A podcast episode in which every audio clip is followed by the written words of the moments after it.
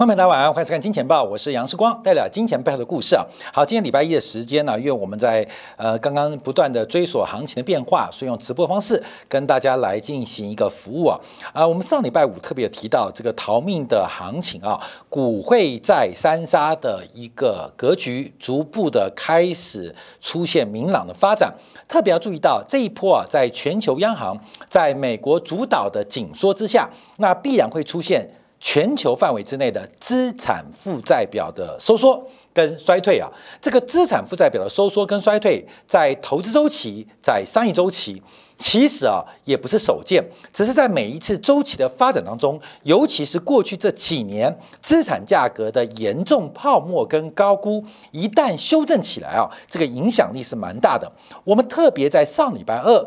丢出了一个专题啊，观众可以看上礼拜二，上礼拜二我们是丢出起跌的警讯啊，当然礼拜三还大涨啊。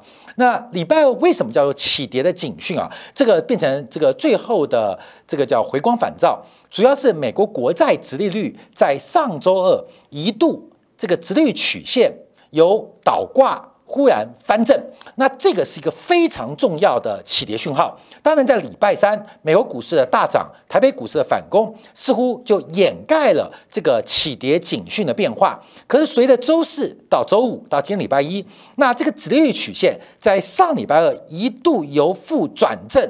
这个强烈的暗示啊，值得大家可以细细来做一个品味。所以，为什么我们在上礼拜二下了一个起跌警讯？原因就是持续曲线的变化。那这个变化，为什么国债忽然从呃正常变成长期不正常？忽然在上礼拜二变正常了，这个这个风险是非常非常大。所以要特别做关注。所以啊，其实今天节目啊，就是上礼拜五五天的一个总结啊。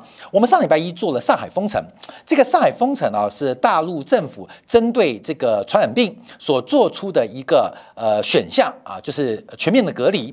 那这个隔离单引发了全球经济的一个重大的变化。礼拜三我们特别做到了，要特别留意啊，特别留意从本周到下周啊，这个金融业即将公布第一季的季报。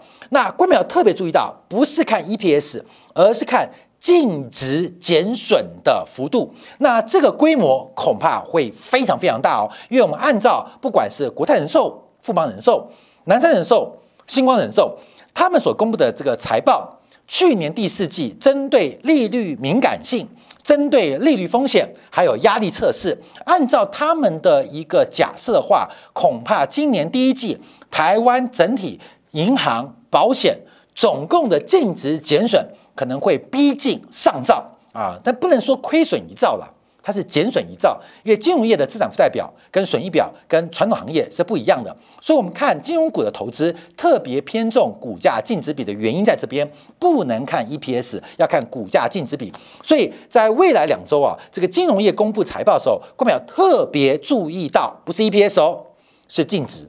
因为 EPS 啊，有可能他们把获利的部分进行了一个这个呃减码啊，所以实现获利，可是未实现的部位非常惊人，所以这会反映在净值的部分，所以我们要特别来做一个观察跟追踪的方向。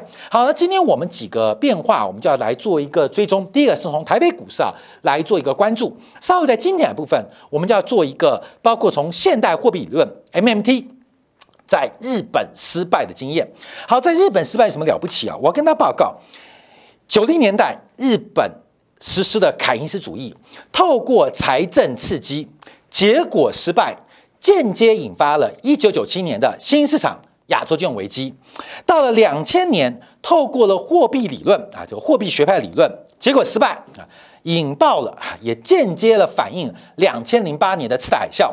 那这一次啊，是现代货币理论在日本资产，特别是日元的重贬的这个呃发展之下崩溃了。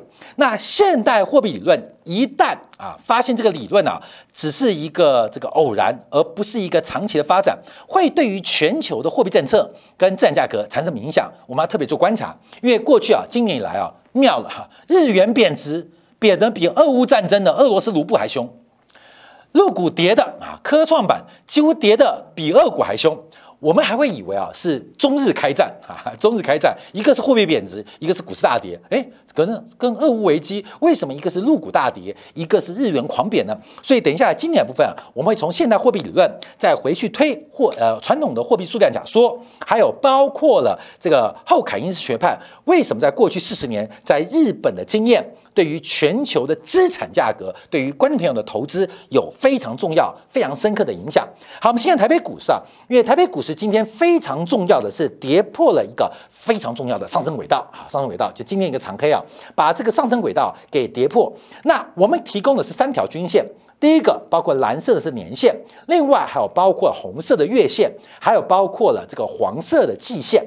那观众可以看到，月基本上台北股市在今天的一根长黑之后，台北股市所有的均线正式呈现空头排列。那这可能是一个中空或者长空行情的重要讯号。所以不仅月线跟年线出现了死亡交叉，那包括的季线。也即将在未来的一周可能会跟年线出现死亡交叉，也就是代表过去一年以来、过去一季以来、过去一个月的以来的投资人，大多数都是亏多赚少，那形成一个非常套牢的大型的平台跟区间。假如我们继续往下观察，同样是这个 K 线，我们要关注啊，因为外资是从二零二一年的一月份开始出现卖超，从去年一月份。到今天为止，外资总共调节了台北股市一兆一千四百八十五亿台币。假如按照平均的台币汇价做观察，刚刚好，在过去这一年啊，去年一月到现在，总共卖超台北股市净卖超高达了四百亿美金。好，所以我们要观察那外资的转折在哪边？关没高点这边就是二零二零一月。我们往上拉一下好不好？哎，拉这边，各位拉这边，好，这边就这个位置，也就是也就是外资是从一万五千点以上，一万五千点以上持续了将近一年半的卖出。那我们就要判断，既然是从一万五千点开始卖，那会在一万五千五百点还是一万六千点买回来吗？嗯，哥们，你懂意思了吗？从一万五千点开始卖，卖了快一年半，总共卖了超过一点一兆台币，结合大概四百亿美金。请问外资会在一万五千点以上把它买回来吗？那这个可能性就非常非常低啊！所以这一次外资的长期卖出，第一个时间拉得非常长，第二个总净卖超的规模。非常非常的巨大，这是大概是台北股市啊开放外资这三十年以来最久的一个连续卖超，也是规模最大的一次的卖超，所以要特别留意到这一万五千点开始出现净卖超，那净买超是从什么时候消失的？是从一万二消失的。观众注意哦，一万二以后外资啊大概就没有净买超了。也没有净买超，就一万两千点啊，就有时候买，有时候卖，有时候净买超啊，就是买大过卖，有时候净买超，卖大过买。一万二以后，外资就没有出现净买超了啊，就是呃累积的净买超。到了一万五千点以上，是全面的净卖超，全面的净卖超。所以我们要特别注意到，那你去想想看，那外资是跌到今天哈一六哈一万六千啊一万六千六啊，今天是一万六千六吧。一万六千，一万六千六就把它接回来，还是等到跌到一万五千点再接回来，还是等到一万两千点？接回来，好，观众朋友注意到，这就是外资的一个考虑跟考量。我们底下提供的是外资长期的观察跟一个动向啊，所以呃，外资什么时候接回来，那是肯对台北股市的筹码，不管是流动性的增量啊，这个是一个很重要的参考指标。那应该不能太乐观啊，不能太乐观，因为外资好不容易花了一年半时间才把台北股市的获利给提走。那现在就接回来可能性很低，更何况现在离一万五千点开始卖的位置还有极大的空间，离外资的净买超的一万二还有极远的价格空间，所以光明可以呢做特别的掌握跟追踪啊。所以目前台北股市在今天啊正式跌破这个季线了，啊跌破这个颈线，也跌破这个上升轨道，它可能是一个重大方向的一个变化。那另外我们看啊，台北股市今天大跌，那我们从这个散户的在期权的流仓单来做观察，那今天啊这个散户的多单则是创下近。近年来的新高啊，近年来的新高就是大跌大买，小跌小买。那在今天啊，崩跌啊，就买到爆啊，买到爆。所以我们看到今天啊，这个散户的多单基本上被咬得非常非常的死啊。那我们可以看到，因为过去一段时间啊，这个养套杀三部曲，我们在去年做节目的时候还特别提到，这个散户很厉害啊，一跌就买，买了就涨，涨了就跑，跑了就跌，跌了再买，买了就涨，涨了就跑。跑的就跌。好，这个散户啊，在过去啊，呃，这一年以内还没有，在这二零二一年上半年跟二零二零年下半年啊，这个散户的多单多单啊，净多单啊，本来以为是个反指标，就变成一个领先指标。就散户好厉害，你知道吗？散户超厉害的。我在上礼拜六啊，跟一个这个台北股市的一个大户啊啊打球打球。啊，这个大户非常厉害啊！这个每天自然人交易啊，应该是全台湾的前十名啊。那我就问他说：“哎，这个大哥啊，你现在做顺不顺？”他说：“很难做，很难做。”他现在人人都是股神，现在这些呃刚入股市的，可能三年、五年、八年的，人人都是股神。尤其过去啊，在二零二一年上半年之前啊，买就涨。卖就跌啊，股神好，这就是养套杀三部曲啊，就是散户可能会认为自己非常非常厉害啊，那当然，市光也觉得自己很厉害，可常被市场教训啊，这是真的。到最后，我们看到目前散户在这一波的行情越来越出现了这个风险了。每一次的摸底并没有带来极高的报酬，每一次的摸底逐步带来越大越大的风险。那这个惯性开始改变，那就是养。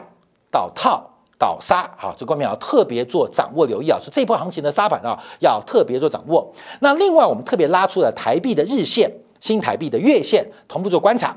今天新台币再创新低啊，来到二十九点三八。那我们这边提供的是一个年线，因为这一波啊，这个台币的走势，随着随着美国的加息加快，而且这个收缩速加快，台币有没有可能逆转？逆转什么？逆转从两千年以来的多头走势，这是两千年以来往下是美元对台币贬，往下其实就是台币对美元升。那这一波会逆逆转，而台币到底要贬到什么地方才能得到满足？关键我们可以从日元为例，日元为什么贬那么凶？主要的原因就是日本对于通货膨胀的忍耐度极高，对于资产泡沫的忍耐度极高。为什么？没有办法，日本债务高筑，生产力下滑，又碰到人口的呃老龄化，所以必须用通货膨胀。第一个，削减债务的存量，用购买力贬值的方式；第二个，需要用通胀方式来刺激投资跟消费意愿。啊，怎么刺激？因为你知道明天会更贵。所以今天就赶快买，或今天赶快建厂嘛，因为明天会更贵嘛。所以通膨胀有时候会刺激消费跟这个投资的意愿。那台币呢？台湾的央行目前的动作其实更像日本央行，就是升息的脚步其实是相对比较慢的，尤其是在目前的当局啊，对于年底有选举的压力，能不能大胆的加息是有非常多的问号。那假如加息速度太慢，啊，看到没有？有两个选择，一个就是过去这一季度的日元，第二个选择就是过去这一周的人民币。啊，亚洲最大的两个经济体，在升息的节奏跟缩表的节奏，因为呃经济体内或国内的压力，并没有采取一个跟进动作，一个是这一季度跌翻。一个是过去一周贬报，台币不是未来一季度跌翻啊，就是未来一周贬报哈，没有别的路，没有别的路径可以选，所以台币的贬值会被加快这个资金外逃的压力，也是关键要特别做掌握追踪的。所以，我们今天花很多时间啊，来分析台北股市啊。好，那我们现在回来看到，那这其他市场啊，包括到底这一波从礼拜五的大跌。发生了什么事情啊？那我们小编说有黑天鹅、灰犀牛、绵羊、仓鼠跟大象啊，所有动物都出来了。灰犀牛主要指的是供应链危机，这个新冠疫情是短期的急症，长期的全球化脱钩，这个供应链的变化，从原来的高效率变成追求可靠性，这个影响其实是非常大的。我们正在面对全球财富制造生产。的重组啊，过程叫灰犀牛啊，我们都看得到。可是到底什么时候撞过来，不知道啊。现在看撞过来啊，那这一次撞过来，特别看到了就是有关于上海，包括最近几天北京新冠疫情的可能爆发所引发的一个封城的措施，而这个措施可能对于全供应链又产生了另外不同的压力。上一次啊，供应链断断裂呢是在于美国啊，美国断裂，那那是需求啊。市场断裂，现在是工厂断裂啊，是工厂断裂，所以这个影响多大，我们要特别做留意。那另外地缘政治的冲突，呃，到目前为止啊，我们都是看好戏啊。呃，俄罗斯大战美国代理人乌克兰啊，这是二十年前、三十年前，假如我们认为有世界大战，这就是世界大战的一个情景。我们现在发生了，可是大家没感觉。你懂你懂意思吗？就是假如回到三四十年前，美俄出生了一些冲突跟摩擦，丢核子弹的可能性很低啊，丢原子弹的跟几率更低。可是会怎么打仗？一定是苏联的代理人跟美国打起来，或者美国的代理人跟苏联打起来，这就是第三次世界大战的开头嘛？这已经开始了，第三次世界大战已经开始了。看到没有？现在我们来看待是欧洲地区啊，今年下半年，包括了朝鲜半岛的风险也在急剧升温，看样子。可能也会有风险，所以其实我们可能，我们可能啊，这不是我们悲观或我们预测，我们可能已经在第三次世界大战。有时候我们常看养生的一些节目啊，我常跟我的团队啊，跟我的这些同事讲，人生不是每天成长啊，像我们这个节目的经营啊，包括今天感的支持，虽然长期都在成长，可是我每一天都戒慎恐惧。为什么？因为我们人生到了中段的时间。最重要的准备就是衰退，体力的衰退、眼力的衰退、智慧的衰退等等的衰退。如何控制衰退？如何控制下滑的速度？其实才是我们人生最大的课题。可能我们人生的巅峰已经过了，我们的人生巅峰已经过了。我跟大家分享我一个故事啊，我人生的巅峰啊，应该在我十八十九岁到了。为什么？你知道为什么吗？因为十八十九岁啊，我那时候在学校，第一个当单社社长，又创了股票研究社。哎呦，当一个社长又创了一个研究社。第二个，当时交个女朋友。第三个，在我十八十九岁的时候赚到人生第一个一百万，靠股票买一台二手的喜美。这个其实物质指标不算高，可是我从人生角度，你可以在爱情、在事业、在财富同时达到高点的机会不可能啊。所以虽然是拉出了三个七，从现在的角度不是很大。可是从十九岁的杨世光，我当时就知道，我人生的高峰能够投出，不管在情感、在财富、在事业同时达到高峰的可能性，不可能再出现。所以我一辈子都在准备衰退啊，一辈子都在准备衰退。为什么？因为我觉得人生就是衰退嘛。或许呃数字上在成长，财富在成长。感情在成长，事业在成长，可是要同时达到一个完美的地步，基本上不可能，所以人生就长期在衰退啊。所以我们看到，现在我们可能就处在第三次世界大战，或许隔了三十年、五十年回来看看现在，我们的儿子、我们的孙子说：“哇，爸爸，那时候第三次世界大战，爷爷那时候第三次世界大战你在干什么？”那么你懂意思吗？就跟第二次世界大战爆发的时候，其实包括了法国人，包括英国英国人，在初期仍然是歌照唱、舞照跳、鼓照吵啊，直到纳粹部队席卷整个欧洲大陆，才发现啊，世界大战开始了。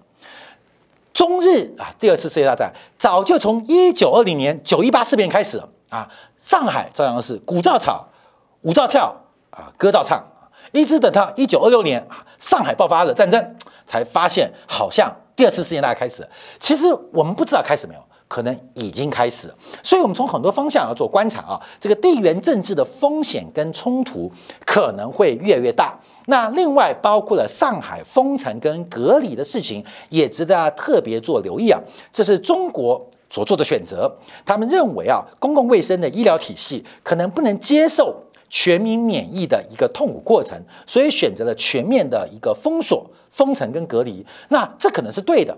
有可能会有一些检讨的地方，可是至少对于现在全球供应链产生了非常致命的冲击影响。上海长三角不仅是世界工厂，也是世界市场。我们上次分析过嘛？我们在上礼拜一提到，长三角的 GDP 大概是世界第五大，仅次于美国、中国、日本、德国之后。把长三角只要拉成一个经济体化，它是世界第五大经济体。世界第五大经济体现在停止生产，更重要的是停止消费。那这个影响多大？我们可以想象啊，可以想象啊，这个冲击啊，就可能会非常非常惊人。好，另外我们就要回来看一下啊，这个包括了财报周，因为第一届财报周，现在大家最观察的就是呃，上礼拜我们提到 Netflix 啊，这个市值啊，从三千多亿美金，现在蒸发到不剩剩下不到一千亿美金。Netflix 我们怎么解读的？我们当时的解读就是这个世界的红利结束了，全球化的红利结束了，全球化的红利不再有了。那破碎或是区域市场或个别市场变成主轴，所以像这种跨国企业，像 Netflix 啊，看到？他们已经把资源摆到了台湾。台湾常常是一个很奇怪的指标，叫 Netflix，呃，拍华语剧啊，锁定那区区在全球范围之内的两千三百万市场，Netflix 找不到新增的市场增量。我们可以这样讲哦，啊，这这样，这是我们去年提到，你看华灯初上拍那么棒，那 Netflix 完蛋了，为什么？因为你代表你的市场的增量找不到，开始向相对哦人口数来讲的边缘市场，像台湾地区开始制作影片，代表你的。主要市场或大市场不是打不进去就是饱和，那这只反映在 Netflix 身上吗？当然不止，这代表很多跨国企业现在可能都还来不及准备，全球化正在被破碎的一个阶段跟发展啊。所以，我们今天啊特别大家刚刚关注啊，呃，这个病入膏肓，病入膏肓，事实上它也不是呃突然触发啊。呃，这个可能累积很久。我们看一下，包括美国科技股的指数啊，像纳斯达克跟费半指数啊，我们一个是抓周线吧，一个是抓月线的。那费城半导体，哎，光面来看一下，这个费城半导体从两千零八年的一百八十八点涨到了四千零六十八点，光是费城半导体，因为费城半导体，光面不要忘记哦，它是价格加权，它不是市值加权哦，它是价格加权。啊，这个股票的指数，股价指数是用价格做加权，像台北股市啊，像大陆市场是用市值做加权。所以，我们看到从半导体组可以看到，在这个股市啊，就非常半导体啊，大概动辄啊，每一档个股从两千零八年平均涨幅在二十倍左右，这是一个非常恐怖惊人的发展。上一次网络泡沫涨十倍就爆掉了，这一次涨了二十倍才爆掉，好过没有？涨了二十倍，现在跌掉两三倍，你要去接吗？嗯，就算以现在啊，上礼拜我收盘二九八八，仍然比两千零八年起涨点还涨了十五倍。好，后面你下来会接吗？你要注意哦。好，我们看纳斯达克周线啊，目前我们画了两条线，它的头部形态越来越大。从长期角度观察，经过过去这新冠疫情的。这个强刺激啊，这个泡沫破灭的压力风险越来越大。好，另外我们看一下，包括了这个 S M P 五百跟罗素两千啊，因为这次头部形态最明显的是小型股，包括罗素两千的周线目前形态是最为最为弱势的。那 S M P 五百目前形态也正在做转弱发展。好，最后我们看一下大陆股市啊，那大陆股市包括了沪深三百跟科创板，目前的跌幅都非常非常的惊人，虽然包括了降准。货币进行了刺激跟强宽松，可是碰到整个目前社会经商氛围的冲击跟影响，整个商业的杠杆跟市场的效率是备受冲击跟打压的。所以不管东方还是西方，不管是北方跟南方，我们面对的就是我上礼拜五提到的股汇在三杀的环境，这是一个资产负债表。收缩的时刻，大家可以恐慌，也可以不恐慌，因为全球范围的资产负债表的收缩，它不是第一次，也不是第二次，常常发生了。只是这个周期进入了从扩张、停滞到收缩阶段，那观众朋友要好好的做好准备啊！这个收缩阶段，我们宁愿负债收缩，但千万不要。资产收缩，好，我们这个今天节目啊，到这边感谢大家的收看。我们稍后啊，就要特别来观察一下。我们举了两个例子，日元的贬幅比卢布凶，陆股的跌幅比陆股大啊，呃，陆股跌幅比二股大。特别从日元的一个呃变化，现代货币理论从日本的国债、股市跟汇市，是不是证明失败了呢？从格林斯潘以来这二十年来。这个全球的货币政策都是用现代货币理论 （MMT） 啊，就是用主权国家信用货币作为一个基础，而且财政可以货币化啊，基本上财政的支出可以通过货币政策来自我刺激。而这个方向或这个过去的理论，是不是到了现在，随着人类物质文明的发展，来到了一个短期的尽头？从日元、日股、日债会给我们什么样启发？休息一下，在精选部分为大家做进一步的观察解读。